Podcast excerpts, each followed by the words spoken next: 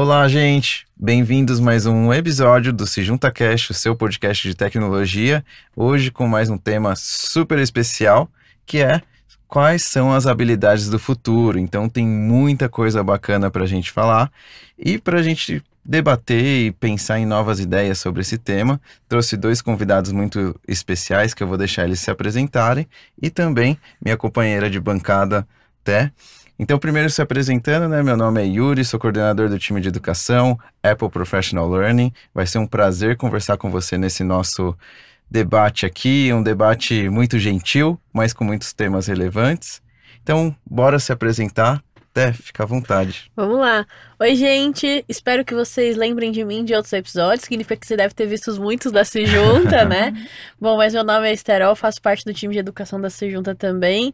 Sou pedagoga. Estou muito feliz de estar aqui em mais um episódio e temos duas pessoas muito especiais conosco, como o Yuri trouxe.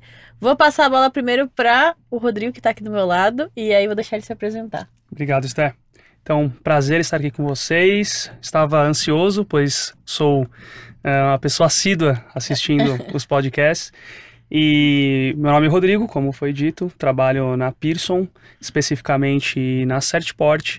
Uh, falamos um pouco de certificações internacionais. Muito bom. E agora a gente também tem a Nayara, também dei spoiler do nome, vou deixar ela se apresentar. Obrigada, Esther. Olá, Yuri. Olá, Esther. Olá, Rodrigo.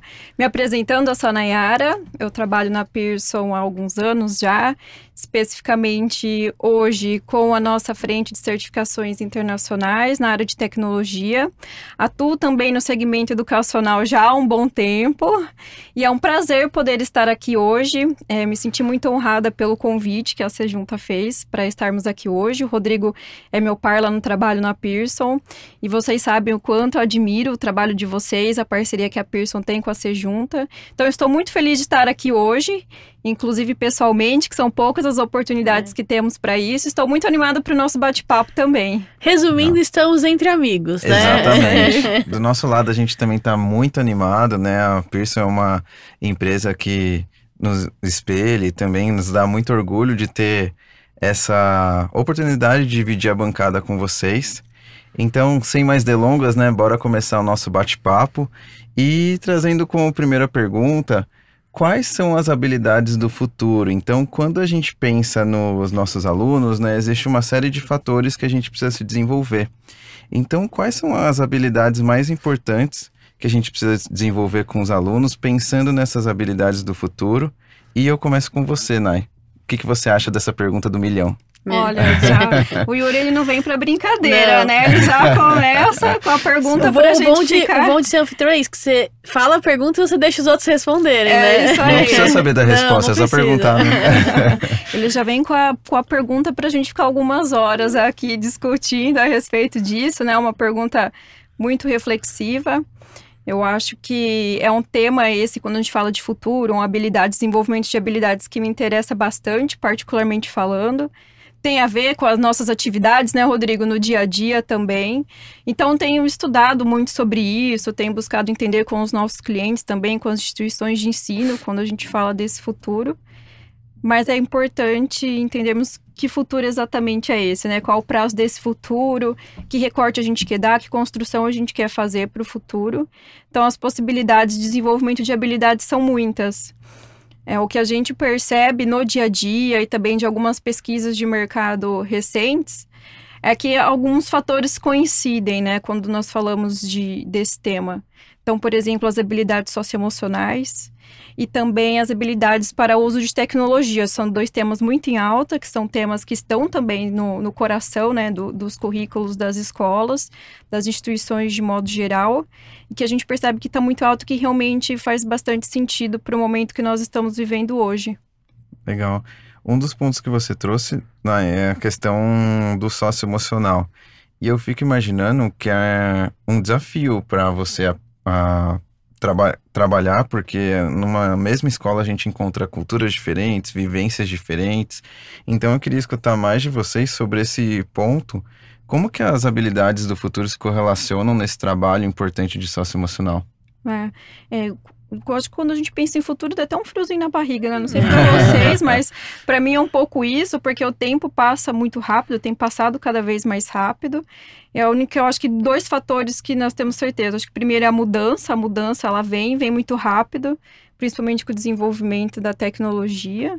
E uma coisa que eu ouvi até no podcast de vocês aqui anterior falando sobre o aluno do futuro, mais ou menos um tema relacionado a isso é que a gente pode definir o futuro como caos, né? No momento o pessoal definiu como isso, eu acho que eu acho que essa é a única certeza que a gente tem mas que nós sempre temos que estar preparados para resolver problemas.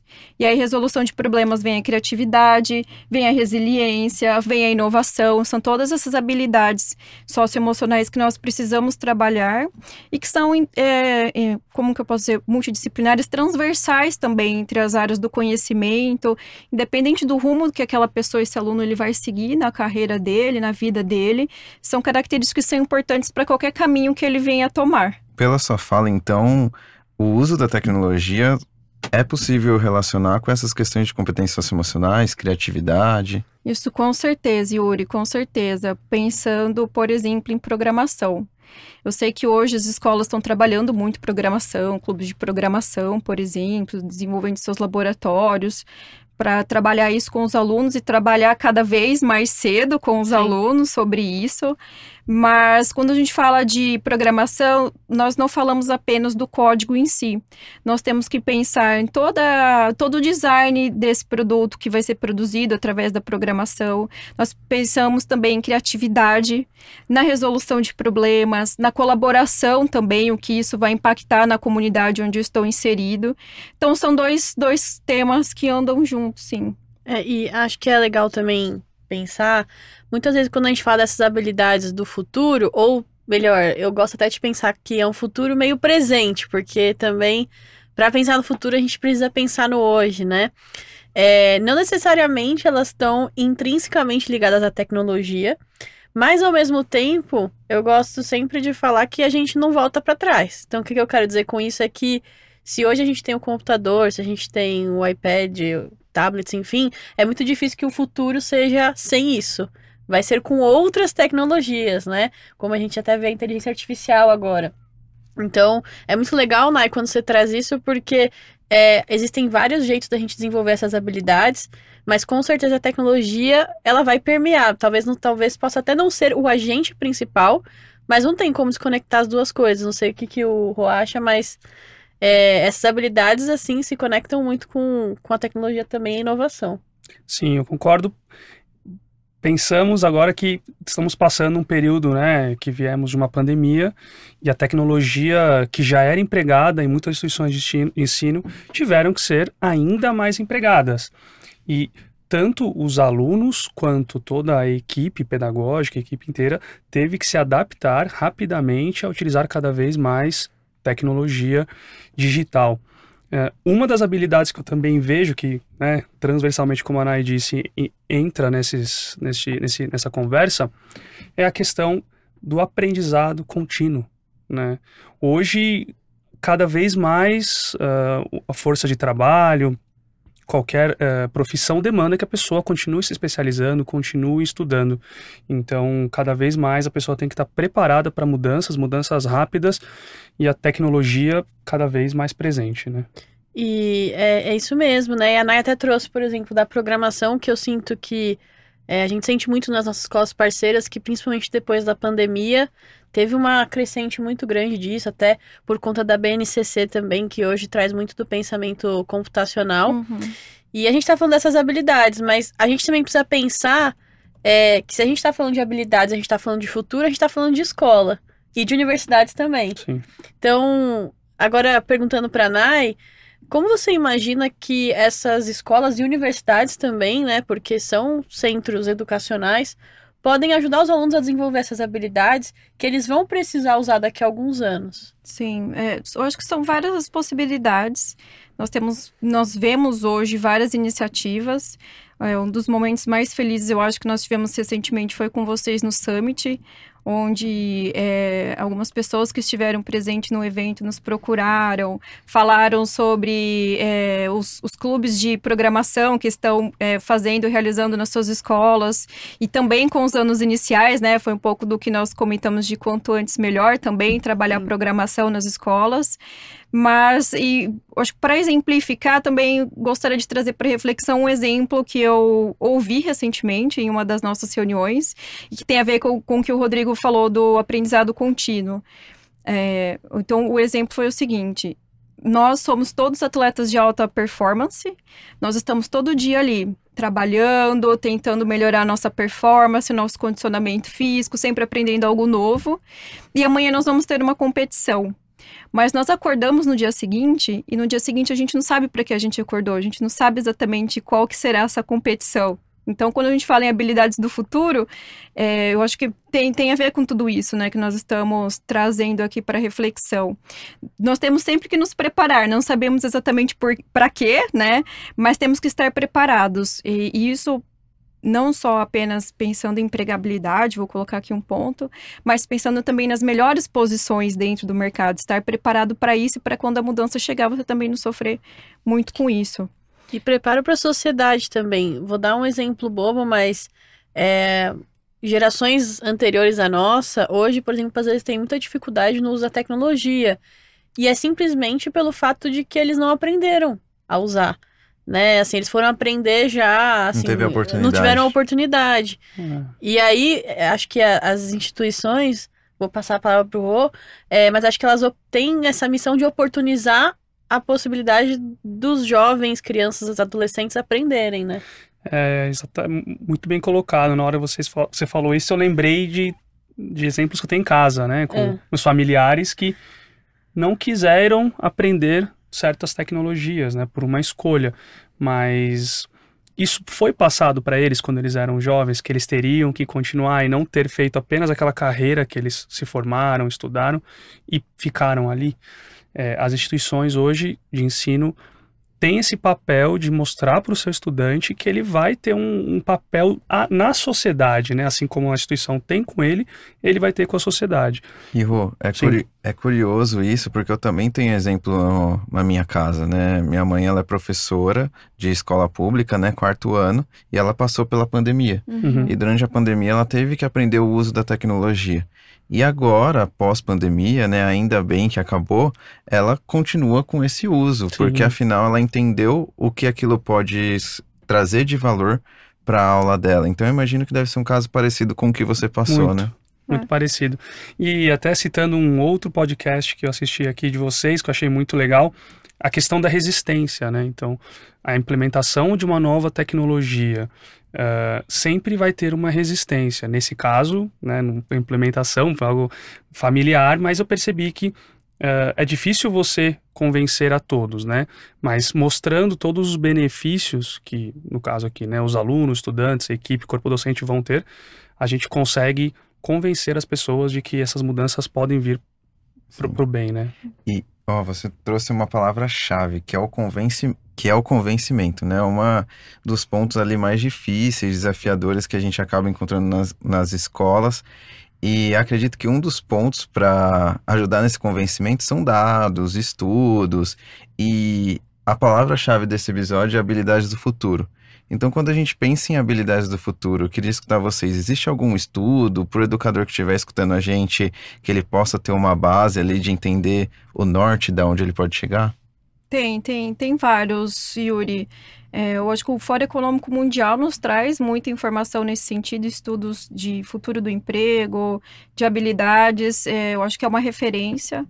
A Pearson também, como uma empresa multinacional que está há quase 200 anos no segmento educacional, atendendo as instituições de ensino, também se preocupa muito com isso, em trazer quais são as tendências, o que a gente faz hoje, como que a gente pode se preparar para esse futuro. Então, tem tanto a, pesquisa, até trouxe aqui, trouxe minha colinha, né? Acho que vocês vi, vi, puderam ver aqui, sobre alguns dados do Fórum Econômico Mundial bem recentes, que são importantes e que trazem exatamente sobre essa questão do, do uso da tecnologia, que o Rodrigo comentou, da resiliência, da inovação, da aprendizagem ativa, que nós vemos que as escolas hoje também mudaram, né? Essa questão das metodologias também, quando nós pensamos em escola 5.0 já, essa, o uso das metodologias ativas, o aprender fazendo. É, e a Pearson também, eu acho que trabalha muito isso nos nossos materiais, né, Rodrigo? É, sempre colocar ali um projeto para o aluno desenvolver, ter um objetivo com o conteúdo que ele está aprendendo e colocar isso na prática. Mas olha que interessante, é, um dos dados do relatório do futuro do, do, dos empregos diz que 23% dos empregos irão mudar até 2027. Então, será que 2027 está muito longe? Nossa, está logo ali. É, né? tá logo ali. É, com a geração de 69 milhões de novos empregos, porém com a eliminação de 83 milhões de empregos.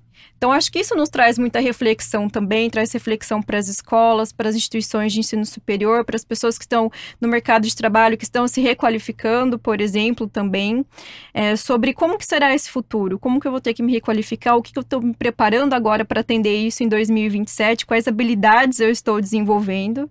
A pandemia ela acelerou muitos processos para nós, eu acredito, e também esses dados mostram isso. É, e, e, esse gap de habilidades ele já existe hoje. A gente vê a dificuldade dos recrutadores é, buscando os seus candidatos. A gente vê as empresas tendo várias in iniciativas de qualificação de colaboradores porque eles não encontram no mercado de trabalho essa força de trabalho adequada. Então, eu acho que são dados que nos trazem muita, muitas reflexões, trazem reflexões para as escolas, para esse currículo, mas nós sabemos que a BNCC traz essa questão da cultura digital, projeto de vida do aluno, isso está no core de várias atividades. É, pensando em ensino médio, os itinerários formativos também, temos alguns exemplos de bastante sucesso para compartilhar com o uso de, de algumas soluções. E ensino superior também, né? Eu achei principalmente a gente vê os alunos buscando fazer um curso complementar ou é, uma disciplina uma eletiva. Mercado, né? Isso, exatamente. Cada vez mais cedo tendo essa preocupação também, sempre antenado às mudanças. É, então, acho que para dar um outro exemplo para vocês. É, agora a gente está com o Adobe Photoshop 2024. Mas quem, quem tem, por exemplo, fez em 2020 Photoshop hoje não sabe mais mexer no software? Não, ele vai saber mexer no software, mas a tecnologia ela vai se aprimorando, inclusive para facilitar mudando. a vida do usuário. Então ele vai se atualizando também conforme a tecnologia se atualiza. E nós vemos essa tendência cada vez mais cedo. Nossa, me parece que existem dois caminhos, né? Um caminho que a gente encontra na nossa realidade uma série de pessoas que estão desempregadas e ao mesmo tempo um mercado que não encontra profissionais. E, e do que você citou assim dessas habilidades, me parecem que existem caminhos no presente, né? Entre as falas de vocês apareceu, por exemplo, o termo de certificação. E hoje existem certificações que apoiam esse estudante que quer se preparar já para essas habilidades do futuro? Sim, existem. Existem. Então, é, falando em certificação, nós trabalhamos com certificações que vão de habilidades socioemocionais a habilidades, como a Nay acabou de mencionar, trabalhar com um programa Adobe Photoshop.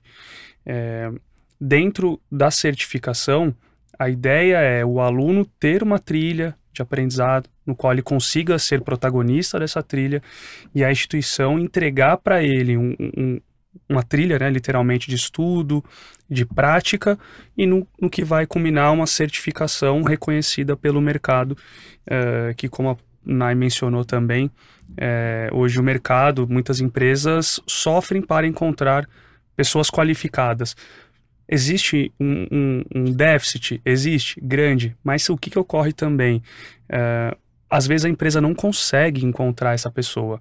Hoje temos muitos recursos tecnológicos que estão juntando, né? O, quem busca o, um emprego com quem oferta. É, mas uma certificação internacional que é validada pela empresa, por diversos órgãos, como por exemplo o Unesco, é, consegue demonstrar para aquele, aquele empregador a habilidade que ele aprendeu e toda a trilha de aprendizado que ele fez. Nossa, é, é incrível. Eu imagino por ser validado pela Unesco, é um certificado internacional que ele pode sim, adquirir. Sim, exato. Então, é, as certificações são internacionais, então a mesma certificação que um aluno né, de, de, de K12 lá nos Estados Unidos tira, de, por exemplo, linha MOS, né, da Microsoft Office, ele consegue validar os mesmos conhecimentos de um aluno nosso aqui no Brasil, igual temos muitos, né. E você citou K12, né, que é educação básica, então essas certificações não é só o aluno que a gente está pensando nos mais velhos, universidades, existem também certificações para os mais novos? Excelente pergunta, Yuri. Sim, existem. Então existem níveis, né? Ninguém começa pronto. Então, não somente a trilha né, de estudo que esse aluno vai ter, mas também o nível do que ele vai demonstrar de conhecimento. Então, existem certificações de entrada, certificações muito interessantes, validadas mesmo, como dissemos, pela Unesco, que a Nai mencionou, né? Então, linhas mais abrangentes, né? Então, que vai ter habilidades socioemocionais. Uh, então, nisso a gente consegue ter produtos voltados para cada tipo de, de faixa etária e assim por diante. Sabe o que eu acho demais disso, até? Porque eu escutei um relato de uma escola esses tempos que eles têm grupos de alunos que estão muito interessados em cursar medicina. E todos eles se interessaram em fazer uma certificação de empreendedorismo. Então, não necessariamente você precisa ter uma certificação direta, é, assim, que, que envolve seu trabalho, e sim, por exemplo, de pessoas que querem empreender, querem criar o próprio negócio, e isso aumenta o uhum. leque de opções. Incrível, né? Não, sim, até a Nai mencionou os itinerários formativos, que a gente sabe que quando a gente teve a mudança do ensino médio, né, que se não me engano agora faz um ou dois anos, mas algo próximo disso, é, quando a gente teve essa mudança do ensino médio, a gente sabe que foi um desafio para muitas escolas essa questão de construir os itinerários formativos. E aí, quando a gente pensa que a gente pode, dentro desses itinerários formativos, promover uma certificação que vai ajudar esse estudante a entender o caminho que ele quer seguir depois profissionalmente, mesmo que, como o Rodrigo trouxe, não seja escrito em pedra, né? Depois ele pode mudar, mas que vai ajudar minimamente na inserção do mercado ou, ou entender as possibilidades. É, né? A gente sabe que tem alunos, às vezes, por exemplo, no ensino médio que já se interessam por design, e aí, por que não, por exemplo, fazer uma certificação do Adobe logo já no ensino médio, né? Ou no início da, da faculdade. É, então, essa, é, essa possibilidade, ainda mais com certificação internacional, amplia muitos horizontes, né? É, se, eu, se, eu, puder complementar um pouco é, de tudo que vocês trouxeram, as, as, certificações, lógico que elas não são né, a única solução, tem vários caminhos a serem seguidos, mas dentro do universo de certificação, nós percebemos que uma trilha ela pode ser construída, né? Ela pode ser caminhada aí pelos alunos de diversas maneiras. E sempre no início dessa trilha a gente nós orientamos, né, uma sugestão começar com a alfabetização digital. Então, o uso da tecnologia, não apenas. Né, é importante não sermos apenas consumidores da tecnologia, principalmente para entretenimento, Sim. mas fazemos bom uso dessa tecnologia para diversas finalidades. É, depois a gente poderia seguir para o empreendedorismo, como o Yuri trouxe, é uma comunicação para negócios, um pacote Office que de certa maneira, todas as pessoas, todos os profissionais vão usar essas habilidades quando forem para o mercado de trabalho. E depois, seguindo, trilhando aí esse caminho, as pessoas podem escolher ali na, na ponta, né, dessa trilha, o que ela quer fazer. De repente, ela vai querer fazer programação e mais para a parte de TI, de repente, ela vai querer fazer design, de repente, ela quer ir para a parte de cibersegurança também, que é um tema muito em alta hoje, muito relevante para o mercado como um todo. Então, acho que tem essas possibilidades ou talvez pensando na trilha, ou mas talvez pensando como uma pirâmide também, na base dessa pirâmide, Sim. várias habilidades, e conforme a gente for subindo, escalando a pirâmide, colocando ali um ponto mais específico da, dessa trilha, né, dessa pirâmide. Eu acho que as possibilidades são muitas as certificações ela vem como uma cereja do bolo de todo um processo, né? Não vou chegar ali e vou fazer um exame de certificação e aí estou preparado. Não. Existe, nós trabalhamos muito com formação de professores para eles conhecerem como são os conteúdos, eles desenvolverem os projetos, conhecerem as plataformas, colocar a mão na massa também. Esses professores, uma vez formados, eles são replicadores para toda a comunidade, para os alunos E os alunos depois têm também, com base né, em quem se apoiar, em quem tirar as dúvidas ali dentro da escola sobre isso. E nós oferecemos, além de tudo, também os testes práticos, que são simulados dos exames oficiais, que vêm para dar uma acalmada. Né? A gente sabe que a ansiedade ela pesa bastante dentro desse processo. Nós entendemos que cada pessoa tem um ritmo para estudo, para absorção mesmo de todo esse conhecimento. Até porque exame, normalmente, as pessoas já ficam meio receosas, Isso. né? Isso, é exatamente assim. Eu também sou assim, não fujo a regra. E, inclusive, eu brinco que casa de ferreiro espeto de pau, né? O Rodrigo tem muitas certificações já. Eu ainda estou caminhando porque eu ainda não me sinto preparada para isso. Mas é importante eu saber o que eu preciso fazer para chegar lá. Então, acho que os alunos, as escolas passam por todo esse processo também. A Nayara sabe o quanto eu também fiquei nervoso, É. ainda mais estando ali. A Nayara também ficou, obviamente, mas é um momento, né? Só que sabíamos que tínhamos uma estrutura toda, que percorremos. É mais uma questão, né? Poxa, sou eu, eu tô aqui, né? mas uma coisa legal que eu queria também complementar é esse exemplo dos médicos foi bem legal. Hoje em dia, eh, a gente escuta muito eh, de, por exemplo, donos de empresa, empreendedores que sofreram no início pela questão da gestão.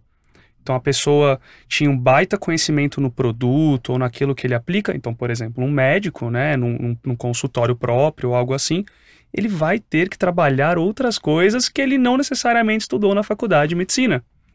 E hoje a gente sabe no Brasil a dificuldade que é empreender. Qual que é a bagagem que nossos alunos estão saindo né, de, de- das, das escolas pensando em empreender também, não somente ter uma carreira específica fechada, né? Então, empreender, conseguir trabalhar com eh, questões diversas, né? Então, essa é a ideia. Toda a parte socioemocional, mas também habilidades específicas em tecnologia ou como resolver problemas, né?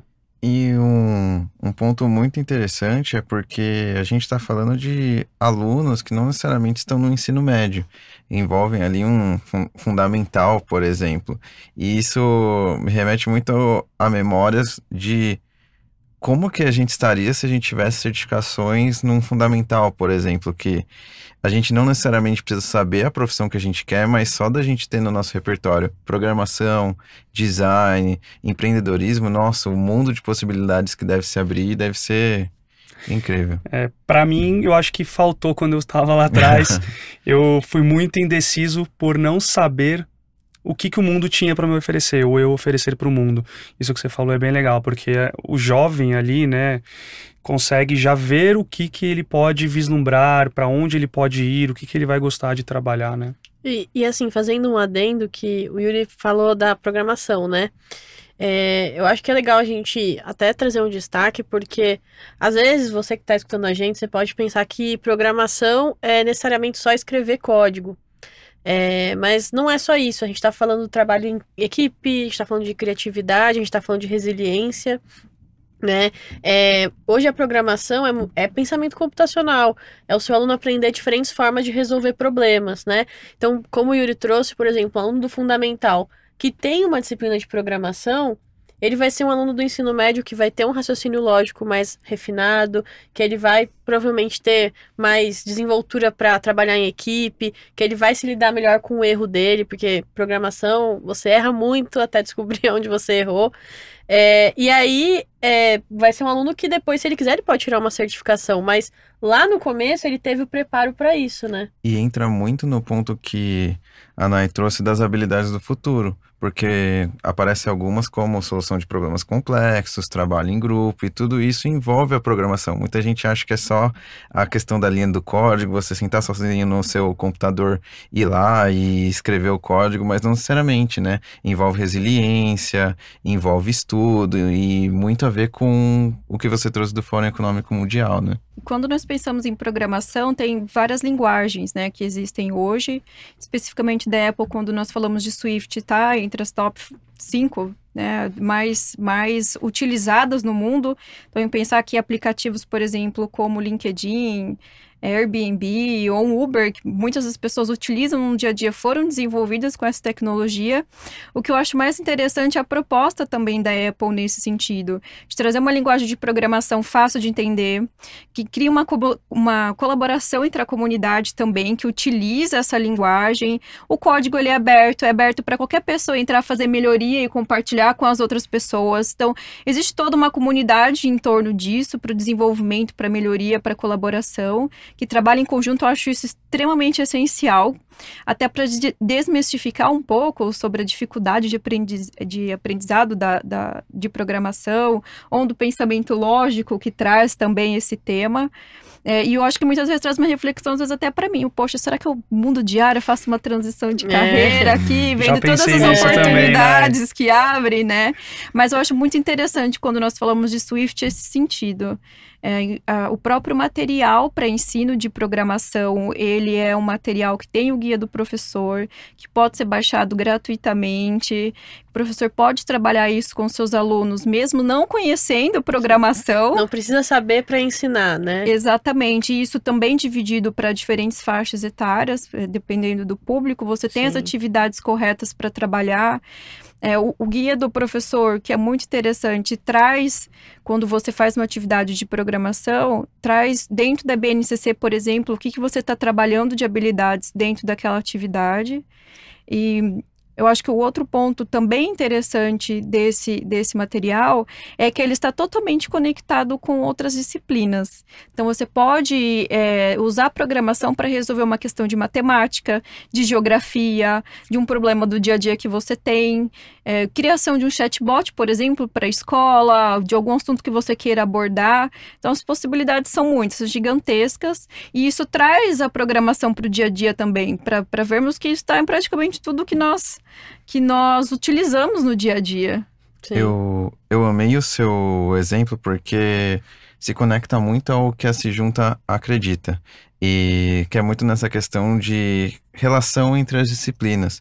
Então, programação não necessariamente você precisa trabalhar com matemática ou uma disciplina própria de programação, e sim você pode fazer um conteúdo correlacionado. Você pode tratar isso da educação infantil até universidades. E a Se Junta, ela toma esse cuidado de quando ela desenha com uma escola essa personalização do ensino. Por exemplo, para a Se Junta, só faz sentido o trabalho, por exemplo, de programação, se fizer sentido também para a escola. Então, é muito importante esse ponto que você trouxe do quanto que a programação ela está tão ampla hoje, ela aparece tão no nosso dia a dia, em diferentes movimentos, que é importante que a escola também saiba como preparar esse aluno no momento presente, independente da profissão que ele se guiar. Sim. Até queria escutar, até porque eu sei que você já trabalhou com diversos segmentos nesse trabalho com a Sejunta de preparação desses docentes. E Sim. como que foi essa experiência? É, legal. Eu, eu, queria falar um pouco disso mesmo. É, então, como eu trouxe, já fiz um trabalho bem grande de preparação dos docentes para utilizar a linguagem Swift, né? Então, até para quem não está familiarizado, dentro da programação, que é o código, a gente tem diversas linguagens, que é como se fossem idiomas, né? Sei lá, tem o português, o francês, o alemão, a gente tem o Swift, o Python, o Java, o C, enfim, várias, né? É, e o Swift é a linguagem da Apple, enfim, que a gente usa para desenvolver dentro do ecossistema Apple, né? Enfim. E é assim, é muito interessante porque eu já tive casos de professores que chegaram e falaram: olha, eu não sei nada de programação, mas eu vou começar a dar uma disciplina de programação. E imagino que deve ter um certo medo, resistência, porque é, é, do ser humano. Né? É. Até porque programação assusta um pouco para quem não conhece. E a gente fez um trabalho de entender, por exemplo, apoiado nesses materiais que a Nai trouxe. Então a Apple tem materiais para o professor, para o aluno. Ela tem aplicativos que são para ensinar programação, né? Então, Swift Playgrounds é um aplicativo para ensinar programação. E a gente fez um preparo aprofundado, né, com esse professor, muitos encontros formativos, é, para a gente ir desenhando com ele as possibilidades, né? A gente costuma falar que a gente só orienta porque o brilho é do professor, mas a gente vai ajudando ele a encontrar o caminho, né? E, e é muito legal porque é, muitos professores depois eles ficam muito empolgados, eles acham incrível, né? Muitos depois, inclusive, não querem mais largar a programação, né? Assim, querem continuar dando programação porque acharam, assim, vem a potencialidade de criar, de criar coisas novas, de resolver problemas. Isso é. E aí hoje é muito legal porque na Junta a gente tem diversos projetos de sucesso é, que os alunos realizaram utilizando, por exemplo, o Swift, né? É, na própria Apple existe o Swift Student Challenge, que premia estudantes que estão fazendo, montando apps, fazendo trabalhos e projetos incríveis de programação, utilizando ali o Swift. E Sim. tem muitos brasileiros, tem brasileiros que foram premiados ali cinco, seis vezes. Então é algo que e dá muito orgulho. muitos brasileiros, né? Assim, até depois que vocês forem pesquisar, vocês vão ver que proporcionalmente são muitos brasileiros, né? E, e assim, é muito legal porque recentemente a gente teve essa associação do Swift da Apple com a Certport.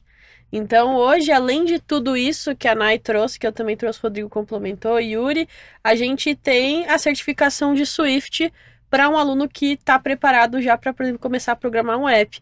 E até, Rô, se você quiser contar um pouco dessa certificação é, para o pessoal, para eles é entenderem. Uma, se são mais de é... uma. Legal, uhum. legal. Então, nós ficamos muito felizes também de agora termos a Apple, né, trabalhando junto conosco, nós podermos ter a certificação deles.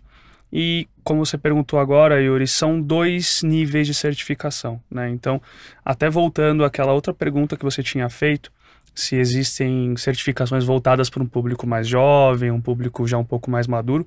Então, especificamente de Swift, de Apple, temos dois níveis. Então, um que seria um nível de entrada, aquela pessoa que está conhecendo a programação, que já está familiarizada, né? E teremos um outro nível, que já são pessoas um pouco mais maduras dentro da, da, da programação, tá? É, e voltando outra questão que vocês mencionaram aqui, eu tinha esse preconceito com a programação, no sentido de é um bicho de sete cabeças, Ainda não tirei. Aprender, né? Nunca vou aprender. eu, mas eu ainda não tirei a minha certificação. Essa é uma das que está no, na trilha, né? Mas são muitas, a gente tem que focar e tirar e uma por fiquei vez. sabendo que você é o cara das certificações, né? Você tem vários. Do ah, Brasil. É. Do Brasil. gente, vocês precisarem de ajuda é com o Rodrigo. vamos, vamos. Você é o mentor. Uh, e, e assim, quando eu comecei a ver, né? obviamente, né, o, o, tipo do conteúdo, como é aplicado o exame, o que, que o aluno, o candidato realiza no momento do exame, você, eu comecei a perceber que realmente é algo, como eu disse, era leigo até então, que você consegue aplicar e usar em diversos assuntos, como foi dito, né, dentro de escolas, utilizando outros, uh, outras matérias, como matemática, etc. É muito legal. Dando uma quebrada aqui nesse assunto específico de de, de programação, você mencionou sobre os brasileiros, né, que, que fazem muito bonito o mundo afora. É, além né, da, dessa competição, a Setport também participa, uma, é, cria uma competição com os nossos parceiros de Adobe e Microsoft, somos responsáveis pelas competições mundiais de é, MOS, né, que é pacote Office, e de Adobe Photoshop, Illustrator, InDesign. Então, nós temos também as competições mundiais que ocorrem nos Estados Unidos anualmente. E, e tem brasileiro? Então, é aí que eu queria chegar. Ah, levantei a bola. Legal. Esse ano, pela terceira vez consecutiva, temos um brasileiro no pódio. Tivemos um brasileiro no pódio de Adobe. Então, tivemos 2021 segundo lugar, 22 segundo lugar e esse ano terceiro lugar. Então, para a gente ver como o nosso povo é criativo e consegue entregar eh, trabalhos sensacionais. A competição especificamente de Adobe, ela é um projeto, né, que o, os competidores desenvolvem ao vivo ali, pessoas do mundo inteiro, muitos candidatos, e no final aquilo é exposto e julgado por um júri que vai envolver pessoas importantes, pessoas da dor. Então, é algo bem legal, assim. Eu me lembro de, dos três trabalhos, eu tenho na cabeça aqui cada um deles, e é algo muito, muito legal, assim. A competição mostra como o nosso, como a nossa população tem capacidade, quando trabalhado, entrega coisas incríveis. E no MOS ficamos aí em décimo lugar em PowerPoint também. Legal. É. Que demais. É, essas competições, elas são incríveis em vários sentidos. Da nossa experiência, o que nós vemos é uma movimentação realmente da, da comunidade que são nossas é, das escolas que são nossas parceiras e que estão utilizando a certificação, que engajam seus professores e seus alunos para a competição nacional, que esses alunos vão depois para o Mundial nos Estados Unidos, e aí competir com pessoas do mundo todo. É, então, isso é muito gratificante, ver esse engajamento da comunidade escolar primeiro, e depois todo o esforço também para encaminhar esses alunos para o Mundial. A torcida, nós ficamos aqui, né, Rodrigo, com o coração na mão, acompanhando Ficamos de ao longe. vivo, né, é, ao vivo. ficamos ao vivo acompanhando de longe. E não tem jeito, né, do ser humano. Quando fala que tem uma competição, uma Sim. premiação. Com a minha experiência de professor, quando eu falava isso para os alunos, eles ficavam doidos, assim, É. queriam participar, ganhar. E os brasileiros são os que mais choram na competição, Sim. né? A gente acompanha. Não só os competidores, quem Isso, assiste também. né? Isso. Os brasileiros vão com a bandeira do Brasil fazer a, a prova da, da competição mundial, colocam a bandeira assim na cadeira, você, a gente consegue observar nas fotos o orgulho de representar o país nessas competições, de trazer bons resultados também, do networking que eles conseguem fazer com Com estudantes pessoas do, do mundo, mundo todo. inteiro, né? Exatamente. A visibilidade que traz também é, de não só ter ganhado o prêmio, que existe um prêmio realmente em dinheiro para esse competidor, mas voltando, traz visibilidade para toda a comunidade escolar, para o professor que está ministrando aquelas aulas, aqueles conteúdos, para a escola, para o trabalho em si, né?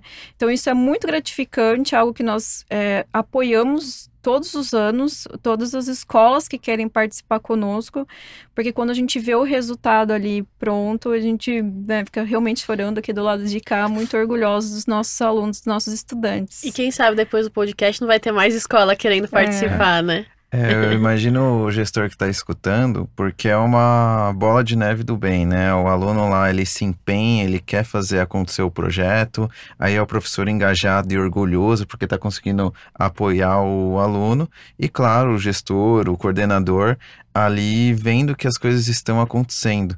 E aí, até pensando como mantenedor, é uma abordagem pro mercado que ela é assim, ele nem precisa gastar energia para divulgar a escola, porque a partir do momento ele vai querer compartilhar esse orgulho, o aluno vai querer compartilhar, os outros alunos, os professores, então vira como quase que um marketing orgânico e muito sincero, porque é uma Sim. premiação, né? E essa bola de neve do bem é, é- é exatamente isso. Hoje eu conversei com a professora desse aluno que ficou em décimo em PowerPoint. E assim, até enviei para elas as fotos oficiais, que ela tinha visto algumas. Você vê como ela se torna embaixadora daquilo, levanta a bandeira, né, de, de treinar, estudar os alunos, de como aquilo pode realmente transformar a vida deles e transformou a dela também, né? Ela foi lá, ela acompanhou, um aluno menor de idade, né? Então, todo acompanhamento, você vê como para ela aquilo foi sensacional. E, É. e- e você vê, né? A gente aqui falando de educação e o quanto que a gente acredita nisso, porque a gente citou sobre suítes Microsoft, como PowerPoint, suíte da Adobe, como Photoshop, e todas elas funcionam muito bem, né? Quando a gente pensa em iPad, Mac. Então, é todo um ecossistema em prol para dar o melhor das ferramentas para os professores, a maior das oportunidades para os alunos, pensando nessas certificações. É muitas possibilidades que a gente tem e eu sinto que são chaves para a gente preparar essas habilidades do futuro. E eu acho, fazendo um comentário ainda nesse sentido, no dia que eu descobri o que um, um PowerPoint poderia fazer de apresentação, eu falei, meu Deus, cada apresentação horrível que eu faço. Depois que eu descobri todo o potencial que um PowerPoint pode entregar, eu falei, eu preciso estudar mais isso daqui para entregar coisas melhores e, além de tudo, mais rápido também, ser mais produtiva, aproveitar melhor meu tempo.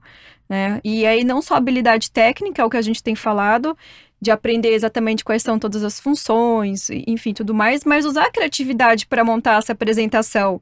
Então, que história eu quero contar, de que maneira eu quero contar essa história, para quem que é, que problema eu quero resolver aqui, o que eu quero apresentar. Então, eh, são as, as habilidades, como nós falamos, que andam juntas. Sim. E mais um, um- um ponto que eu queria trazer, o Rodrigo comentou sobre os campeonatos de Adobe e Office, mas nós também temos esse engajamento para a comunidade de professores, Exato. né, que é o Certified.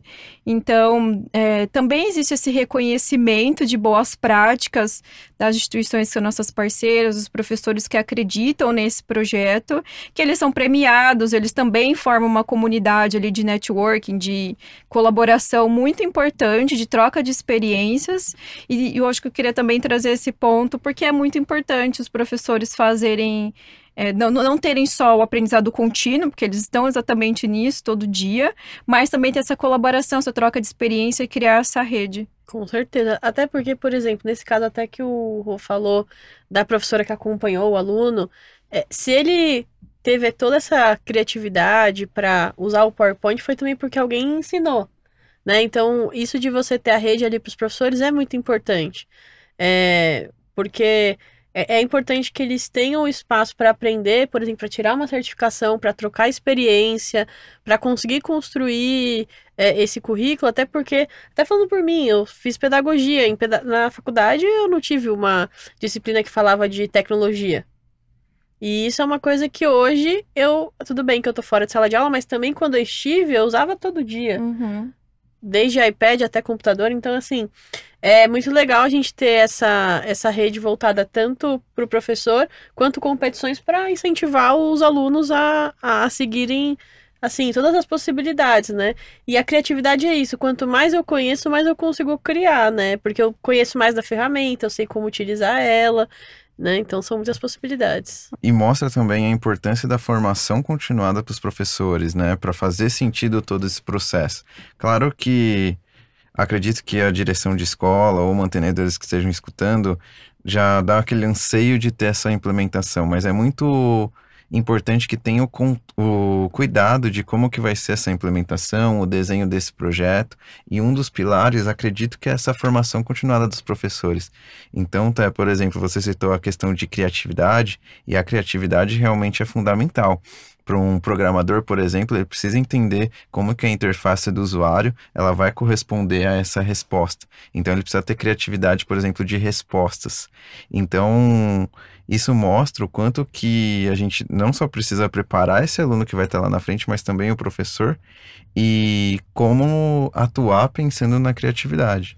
A, a trilha de, de aprendizado do aluno para uma certificação de empreendedorismo, de design com Adobe, de programação com Swift, ela é uma trilha no qual sabemos os objetivos de aprendizagem que vão ser uh, questionados durante o exame.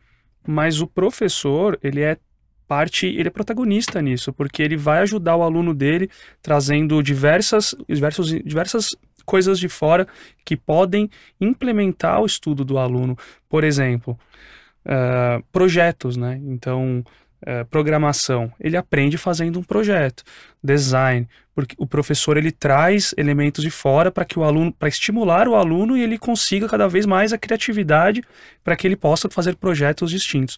A gente tem bastante exemplo legal de professores, como a própria Nai disse, que trazem elementos externos para incorporar na trilha de aprendizagem do aluno que vão estimular todos esses fatores que são importantíssimos não só para uma competição, mas nessas habilidades que são demandadas. Então é possível também a personalização do ensino com apoio dentro de uma certificação. Exato, é necessário. O que nós percebemos muitas vezes é que a escola começa num projeto piloto. É, então, vamos começar aqui com o pacote Office, por exemplo, vamos começar com Adobe especificamente para a área de design, que muitas escolas realmente trabalham com essa tecnologia. Então, eles começam com um projeto piloto. Esse projeto piloto começa com a formação do professor. O professor conhece o produto, tem esse primeiro contato.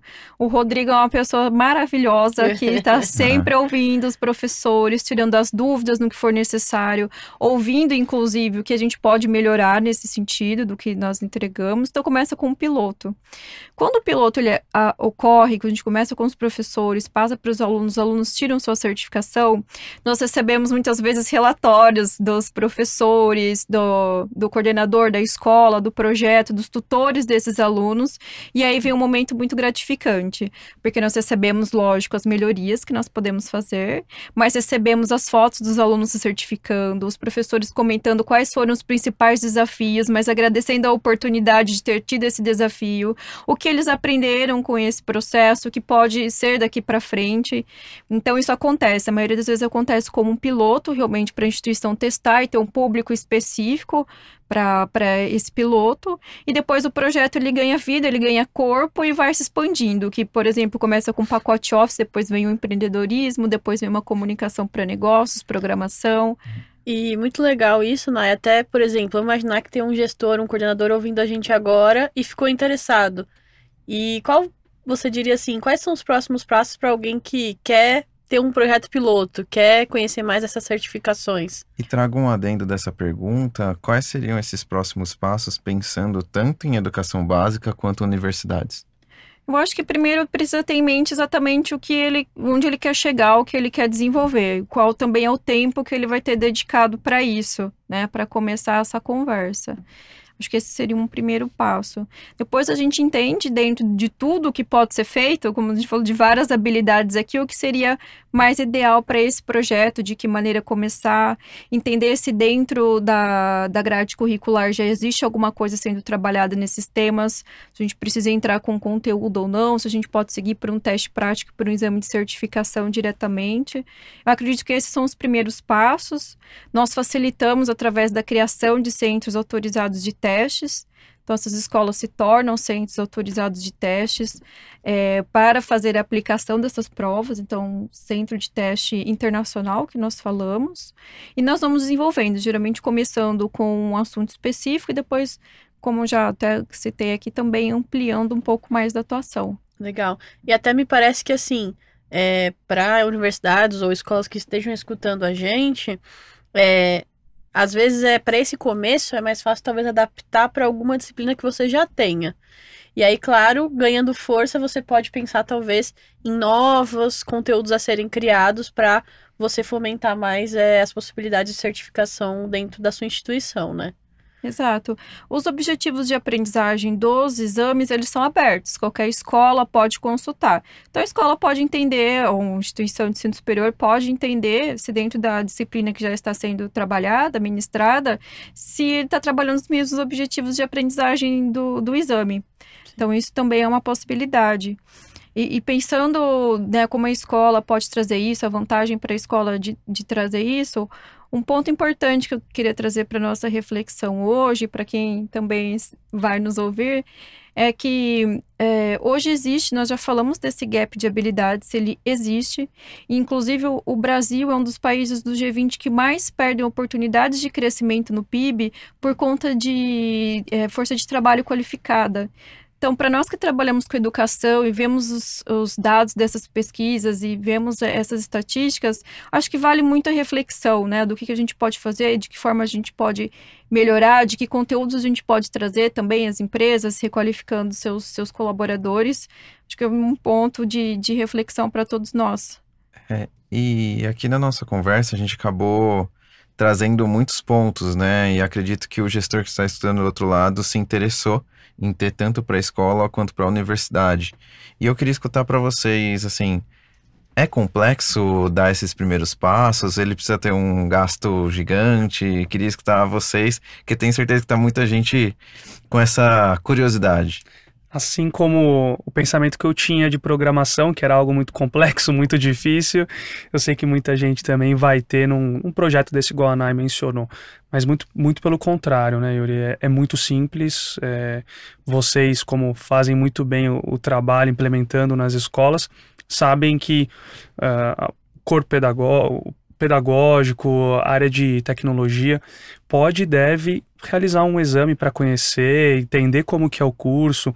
A Naya disse dos objetivos de aprendizagem, né? Então, vendo o que que é, como é a trilha de aprendizagem, como que é o teste prático e a certificação, isso ele vai ver rapidamente com vocês, ele vai entender que é super simples de implementar. Então, a própria questão do Centro Autorizado de Testes Internacional é um nome pomposo, né? porque é verdade, é um centro autorizado pela Certport, que é autorizada pelos programas, a aplicar esse exame de certificação.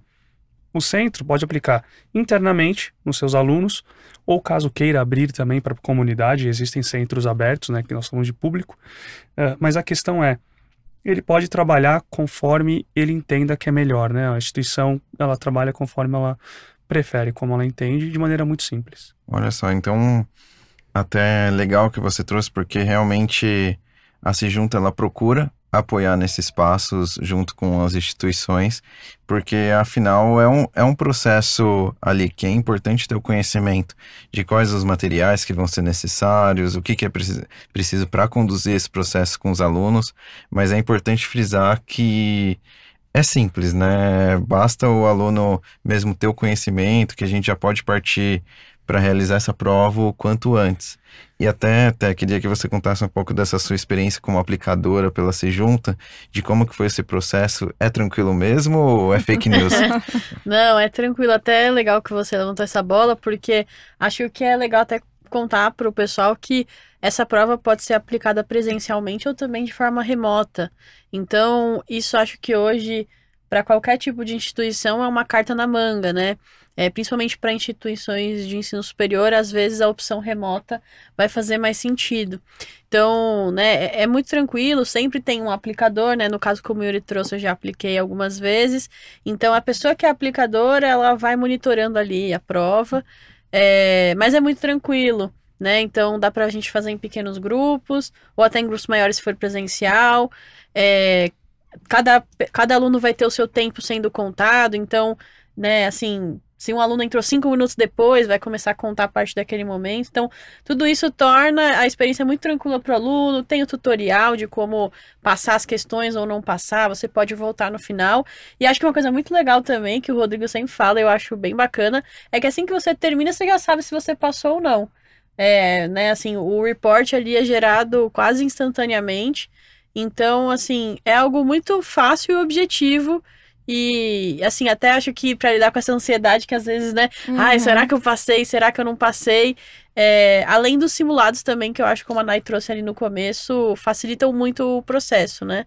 De preparar, a pessoa treina, já tem uma ideia, assim, geral de como que é o teste. É, a ideia é sempre trazer transparência, né, pro, pro, pro aluno, pro aplicador de exames. Então, a, a ideia da certificação não é ser algo difícil, não é ter um percentual de pessoas que estão certificando baixo, muito pelo contrário, a ideia é sempre que todos se certifiquem. É uma prova séria, é algo validado, mas é muito transparente, antes e depois da prova. Então a ideia é trabalhar da melhor maneira com seus alunos para que eles tirem a certificação, mas eles vão ver tudo que Uh, eles deveriam ver. Então, quanto tempo é a prova, como que é a prova.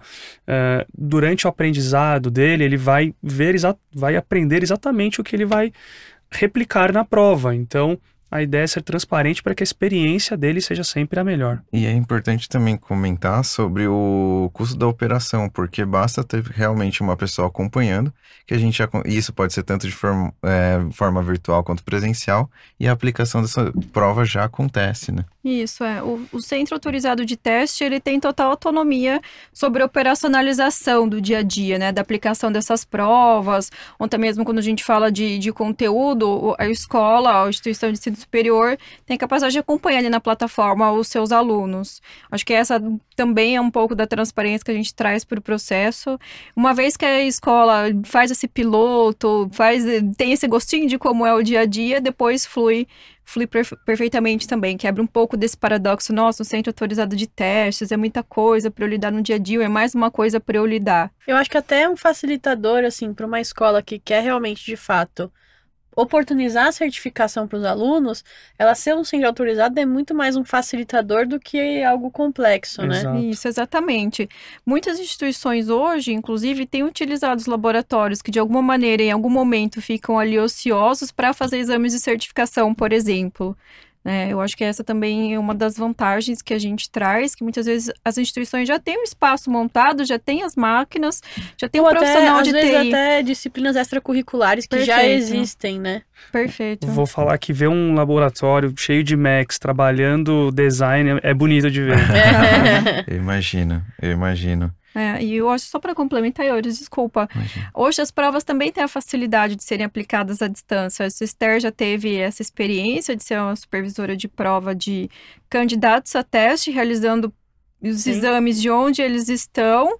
E é uma tendência muito interessante que veio para ficar, veio com a pandemia. Nós tivemos que é, inovar também no nosso processo de aplicação de provas, inclusive durante esse período, porque até então era apenas presencial e os centros do mundo todo ficaram fechados nessa Sim. época.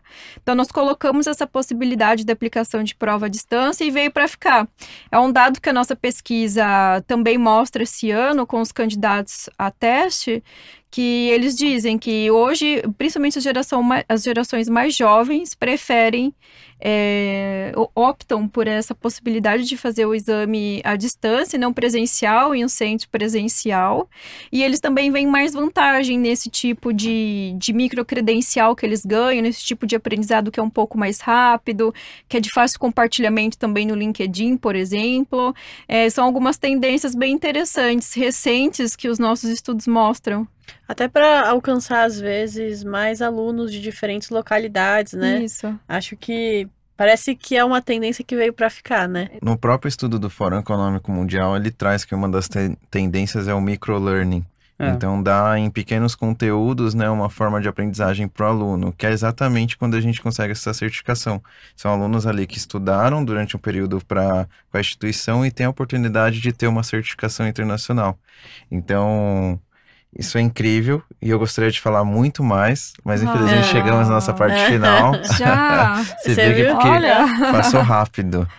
E assim, né, dos meus primeiros recados, como é, quem estiver escutando percebeu que é muitas oportunidades que a gente tem quando a gente pensa em certificações. Então eu convido, por quem tiver curiosidade, interesse, entrar em contato com a Cijunta, que a gente pode apoiar em todo esse processo. E também, quem quiser visitar o site da Certiport, lá tem o nome das certificações, tem mais detalhes sobre elas, então vocês podem ficar super à vontade de conhecer. São duas formas gratuitas para vocês entenderem esse mundo de possibilidades. E agora, né, o pessoal pediu muito aqui no chat, né, a parte que eles mais ficam ansiosos, é, que as duas partes, na verdade, né, a parte do resumo da nossa conversa e a parte da pergunta surpresa. Então, a pergunta surpresa, né, eu vou deixar para vocês e depois para vocês pensarem e é. depois eu vou falar para até fazer o resumo. Então, a pergunta surpresa é: se vocês já realizaram algum curso ou certificação que fez a diferença na vida de vocês. E por que eu pensei nessa pergunta, tá? Eu vou trazer um relato aqui.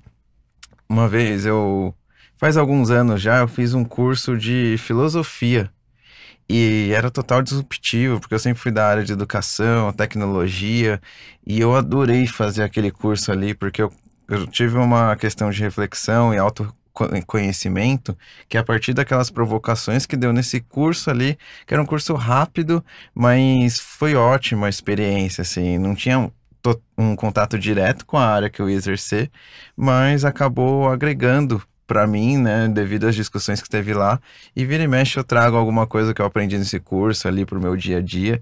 Então é um exemplo um pouquinho fora da casinha, mas é um exemplo de curso que agregou bastante para mim. Mas vou deixar vocês pensando ali, quem estiver acompanhando, segura um pouquinho, que primeiro a Esther vai trazer pra gente o resumo dessa conversa, então até fica à vontade. Fazer o resumo, porque o pessoal quer saber a resposta, né? Então tem que fazer de jeito rápido. Não, mas gente, ó, hoje o episódio foi recheado de, eu acho que talvez de informações novas para quem estava escutando a gente, né? Então, no começo a gente falou bastante das habilidades do futuro de forma mais reflexiva.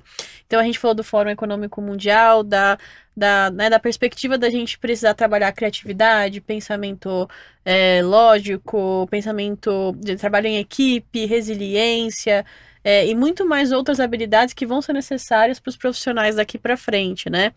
É, a gente falou muito também que se a gente está falando dessas habilidades, as instituições precisam oportunizar os alunos a desenvolver elas. Então a gente falou muito disso, de como uma instituição de ensino superior, uma escola, oportuniza isso. E nisso a gente falou das certificações possíveis pela Certport, as possibilidades que a gente tem é, de trazer essas certificações para dentro da instituição de ensino, as competições que existem mundiais. A gente falou bastante também de programação, que hoje é algo que está em alta até pela BNCC. É, a gente falou que a gente tem é, diversos materiais, a gente tem também a, a, certificação específica de Swift, também tem é, competição mundial de estudantes sobre isso, né? Uh, e falamos agora mais para o final, a gente falou também da importância da gente formar professores para que eles possam estar preparados para inserir os alunos nisso tudo que a gente está falando e que é muito fácil. Se você quer ter essa certificação, os próximos passos são muito tranquilos, você pode ter, existem diversas formas de aplicação, diversos tipos de certificado, é, e como o Yuri trouxe, caso você queira mais informações, entender mais esse processo, você pode olhar o site da Certport, entrar em contato com a Sejunta, que a gente tem é, todas essas possibilidades para realmente você conhecer e entender como essas certificações podem apoiar a preparar o seu aluno para o futuro, mas também a desenvolver habilidades que vão ser importantes para ele, né? E aí, gente, qual a nota desse, desse resumo aí? Eu tô realmente impressionado. um pedagogo consegue. Eu tô assim. eu não conseguiria lembrar de metade do que nós falamos aqui. E você vê o quanto de coisa legal que a gente conversou aqui em uma hora só. Então, é, que bom, né? Obrigado por sintetizar tão bem, tá? Mas agora, né, vamos É, lá as responder respostas. a pergunta surpresa. Que não vem os tambores, né? Então, se vocês já fizeram algum curso ou certificação que fez diferença na vida de vocês, então, Rô, se quiser começar, fica à Legal. vontade. Acredito que todos nós aqui já fizemos muitos cursos e sempre extraímos coisas muito legais, né? Aprendes a, a- a- coisas que a gente aprende que eh, não imaginávamos que teria dentro daquele caminho que você trilhou, daquele curso que você fez. Então, citando um de certificação, foi o de comunicação para negócios. Foi uma certificação que eu me surpreendi também por vir com uma cabeça imaginando que seria uma coisa e não necessariamente era algo tão fechado igual eu pensava. Como que a gente trabalha uma comunicação para negócios? É apenas persuasão ou saber como falar, como se comunicar, como entender o outro, né, no dentro de uma negociação, dentro de uma conversa. Mas não, eu aprendi coisas ali, por exemplo, de colaboração que me deixaram bem surpresos e como atender o próximo, seja ele seu cliente, seja ele é, questão de customer, né, de atender os, os seus clientes. É, eu, eu fiquei muito feliz de ter aprendido coisas ali que eu não imaginava que eu, que eu iria ver. Então, assim, abriu um leque muito amplo do que eu esperava que fosse algo muito mais é, fechado. Que legal, e esse é um curso que ele é da Pearson Cityport? Sim, exatamente. Ele se chama Comunicação para Negócios, mas ele trabalha muitas das habilidades que nós falamos aqui. Então, habilidades socioemocionais, habilidades de como navegar em diversos ambientes, como conversar, como negociar, eh, e até a questão de também de literatura digital, ah, eh, letramento digital ele traz também, para que você saiba o que você está vendo, o que você está criando. Show. Não é? Queremos te escutar. Olha, jogou responsabilidade É. agora, hein?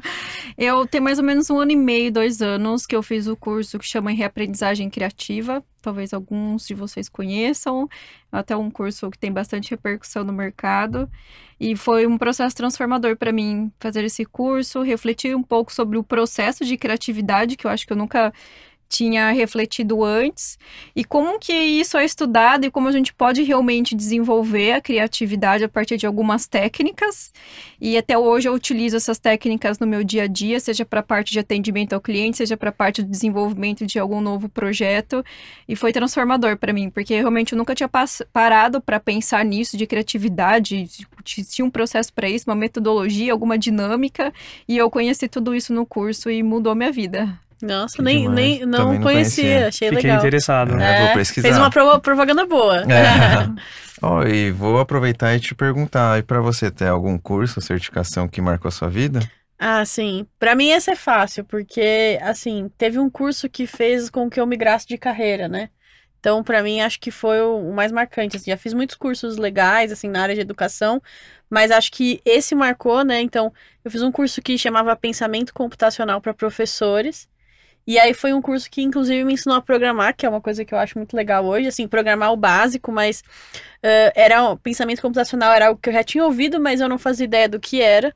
E aí esse curso me fez abrir minha mente para entender que era um mundo de possibilidades. E enfim, esse curso me levou até a se junta de alguma forma, né?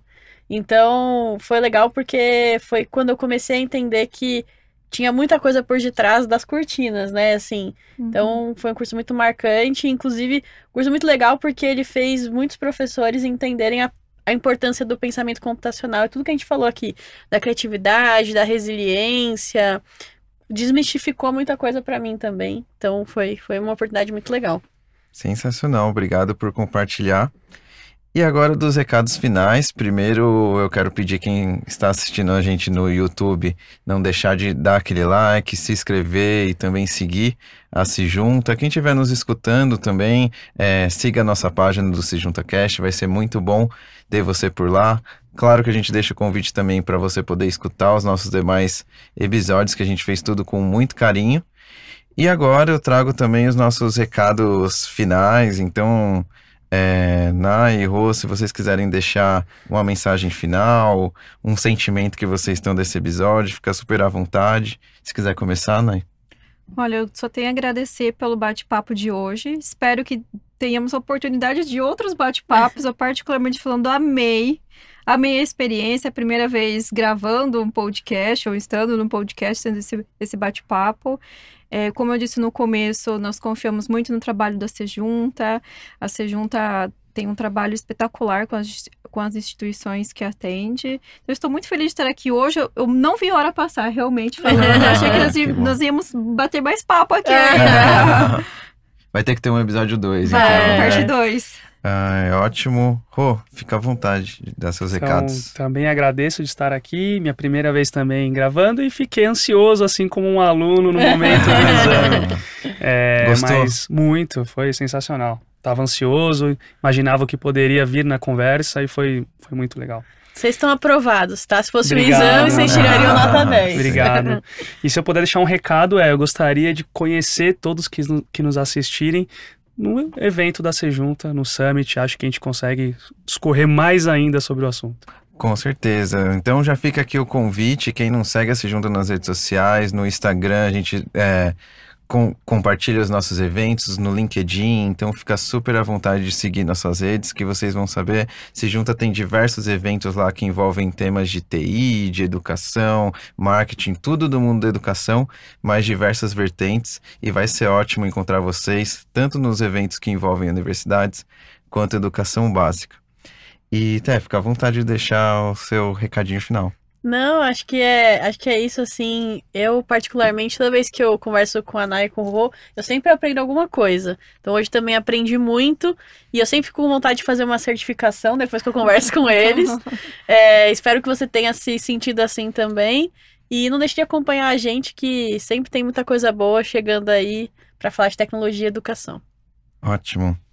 Do meu lado, né, eu tenho que agradecer ao universo. É sempre muito legal ter essa possibilidade de aprender aqui nessa bancada com pessoas especiais.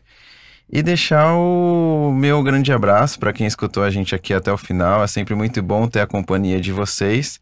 E espero encontrar no nosso próximo Se Junta Cash. Não esqueça de seguir as redes sociais, principalmente o nosso novo canal no YouTube dos Cortes da Se Junta, que vai ser ótimo lá você também poder rever alguns conteúdos ou até encontrar alguns conteúdos novos que você ainda não assistiu.